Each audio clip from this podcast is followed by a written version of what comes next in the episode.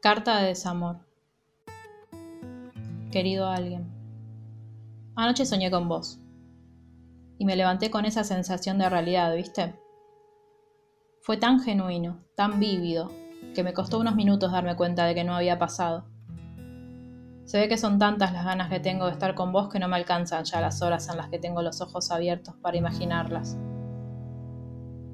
No fue nada del otro mundo, pero me lo acuerdo perfecto el lugar, los sonidos, las personas de alrededor. Vos tenías una chomba azul y bermudas de jean, y yo un vestido verde con flores anaranjadas que perdí en mi última mudanza. A donde mirara estaban mis cosas preferidas en el mundo. Un pingüinito de vino, el olor asado, y tu risa como eco del ambiente. Me acuerdo de mirarte y que, por millonésima vez en mi vida, me dé ternura la forma en la que los ojos se te desaparecen cuando te reís con ganas o cómo las marquitas de la frente se te pronuncian más mientras lo haces. También me acuerdo de sentirme en paz, pero esa paz de domingo por la tarde sentada en el sillón de tu casa, sin nada concreto por lo que preocuparte. Sin trabajos de la facultad, sin nada que limpiar, sin ropa esperando ser lavada, sin pendientes de ningún tipo. Vos, la tarde y la tranquilidad, donde todas las ideas parecen buenas y todas las metas parecen posibles.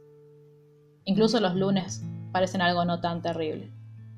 Así me sentía.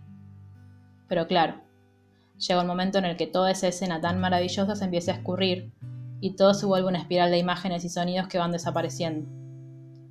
Y los sentidos me funcionan de nuevo, entonces siento el peso de mi cuerpo sobre el colchón y la sábana enredada en el cuerpo, pero no abro los ojos.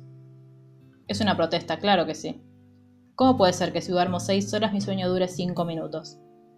Aprieto los ojos, y reconstruyo la imagen en mi cabeza.